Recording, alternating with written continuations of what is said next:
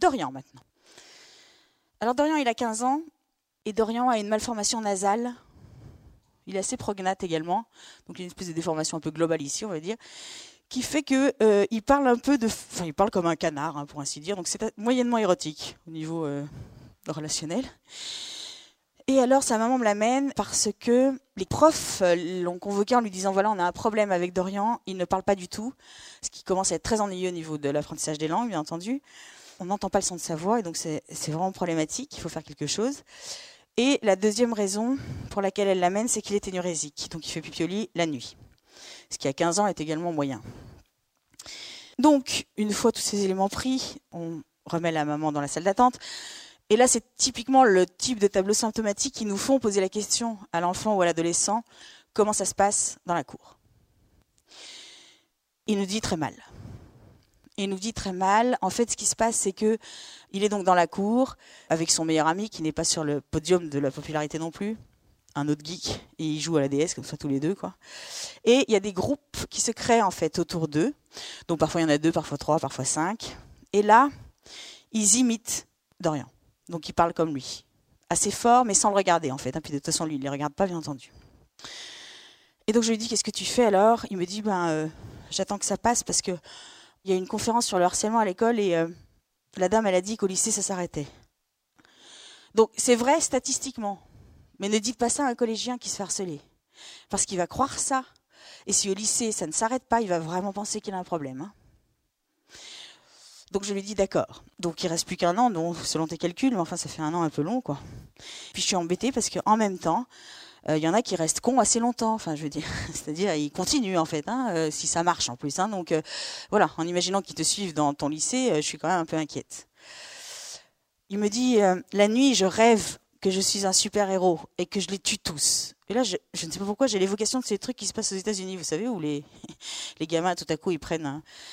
Et je me dis, c'est exactement ce profil-là, en fait. Hein. C'est-à-dire que vraiment, à un moment donné, la souffrance est telle que, évidemment, ça explose. Donc il me dit, je les tue tous, et après, je demande à Juliette si elle veut venir au cinéma avec moi. Je dis, bon, on va y aller doucement, On va pas non plus fixer des objectifs non plus euh, comme ça, hein, parce que là, euh, on va déjà essayer d'arrêter ce truc-là. On verra Juliette après. Alors, nous travaillons énormément en équipe. J'ai cette chance-là d'avoir une équipe euh, remarquable. Et donc, je lui dis, écoute, j'ai qu'une chose en tête et elle me, semble tellement compliquée que je ne suis pas sûre que moi je le ferai. Enfin, je suis sûre que je le ferai pas. Néanmoins, j'ai te demandé d'y réfléchir. Je vais en parler à l'équipe et puis la, la prochaine fois quand on se voit, on voit comment on peut éventuellement la mettre en œuvre ou si elles ont trouvé autre chose. Et je lui dis, voilà, l'idée que j'ai en tête, c'est que je me dis, qu'est-ce qui pourrait se passer si toi, demain, au moment où les groupes se constituent, t'en choisis un tu t'approches du groupe en question, tu t'approches de celui qui t'imite, mais à 2 cm, tu t'approches et tu lui dis Est-ce que tu veux que je m'approche un peu plus pour que tu puisses mieux m'imiter? Donc je lui dis Je trouve ça hyper dur à faire. Hein. donc je comprendrais vraiment que tu ne le fasses pas. Parle-en à ton copain. Et puis, euh, j'en parle à l'équipe. Et puis, on, se revoit la semaine prochaine. Et là, il me dit euh, Non, je ne vais pas y réfléchir, je vais le faire demain. Je lui dis euh, Doucement, doucement. Hein, parce que moi, j'ai un peu peur quand même. Je lui dis, on fait pas un métier facile. Je dis, donc tu m'envoies un mail juste après, hein, si tu le fais, pour me dire que ça va, hein, que tout va bien. Dorian l'a fait. Alors il m'explique, c'est assez étonnant, qu'il s'approche du groupe, il dit ce qu'on a dit. Et là, le gamin en face devient tout rouge. Ça, c'est une bonne chose. Et là, il sort son poing comme s'il allait le taper, en fait, ce qui est quand même hallucinant quand on y réfléchit. Hein. Et puis, je pense, conscient du ridicule de la situation, il a lâché son poing et il est parti. Et Dorian me dit, en fait, là, la différence, c'est que les gens qui rigolaient, ils rigolaient pas de moi. Ils rigolaient de lui. Je continue à travailler un peu avec lui. C'est un gamin qui a énormément d'humour, hein, qui euh, commence un peu à donc à s'ouvrir. L'énurésie s'arrête et tout ça. Donc au bout de 4-5 séances, nous faisons de la thérapie brève, nous, hein, dans nos centres. Ça veut dire que on est grosso modo à 4-5 séances en moyenne pour une thérapie, notamment pour, euh, pour ces thérapies-là. Donc ça c'était en 2008. Et puis euh, en 2011, donc moi j'habite à Mâcon et donc le, le grand lieu culturel de, de Mâcon, c'est Carrefour Crèche-sur-Saône. Bon, bah, c'est pas facile, mais c'est comme ça. Hein. donc tout le monde va à Carrefour Crèche-sur-Saône. Il ne se passe pas une consultation sans qu'on nous dise J'étais donc à Carrefour Crèche-sur-Saône. Bon alors, bon alors donc moi j'étais là à Carrefour Crèche-sur-Saône en train de faire mes courses, normal comme tout le monde. Donc, et là je croise Dorian. Alors moi, bien entendu, quand je croise mes petits patients adolescents, je fais évidemment comme si je les avais jamais rencontrés, parce que c'est extrêmement gênant. Hein. donc euh, je fais genre regard un peu torve et je passe comme ça. Et là, il hurle Madame Piquet Donc je dis oui, bonjour. Donc il était avec une jeune fille, je ne sais pas comment elle s'appelait.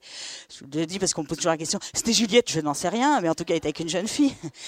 Je lui ai dit comment ça va? Et il me dit ça va bien, ça va bien, bien, bien. Je dis, bah, je suis super contente que ça aille bien, ça me fait super plaisir, c'est chouette. T'es en quelle classe Elle me dit, bah là, je, bon, là, je suis en première, mais euh, là, j'étais un peu exclu trois jours. euh. Je lui dis, comment ça, t'as été exclu trois jours? Qu'est-ce qui, pourquoi t'as été exclu trois jours? Il me dit, bah, parce que je suis un peu devenu le bouffon de la classe.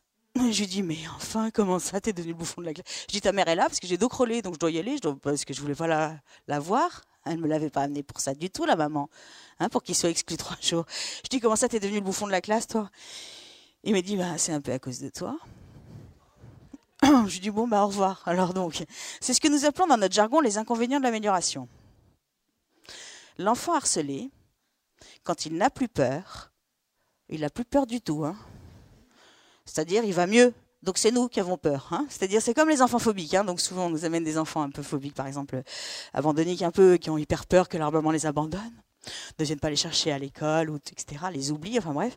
Souvent, ils viennent en disant, voilà, c'est horrible, elle a super peur, elle se prive de plein de trucs, elle a vraiment des angoisses, on sent que c'est atroce, et tout ça, ce qui est vrai. Hein. Et donc je leur dis d'accord, donc ça c'est horrible. En même temps, comme vous avez pu le constater, elle est ponctuelle, elle range sa chambre, et c'est pas qu'elle est obéissante, c'est qu'elle anticipe les consignes tellement elle a peur qu'on l'aime plus. On est d'accord? Ils me disent oui. Je dis donc moi je veux bien soigner ses angoisses, mais après ce sera le bordel dans sa chambre. Elle sera en retard et elle vous parlera mal, ça va ou pas? Ils disent on peut pas avoir les deux? Mais je dis non. Et non, ça marche pas comme ça la vie. Quand il y a des améliorations, il y a forcément une cohorte d'inconvénients.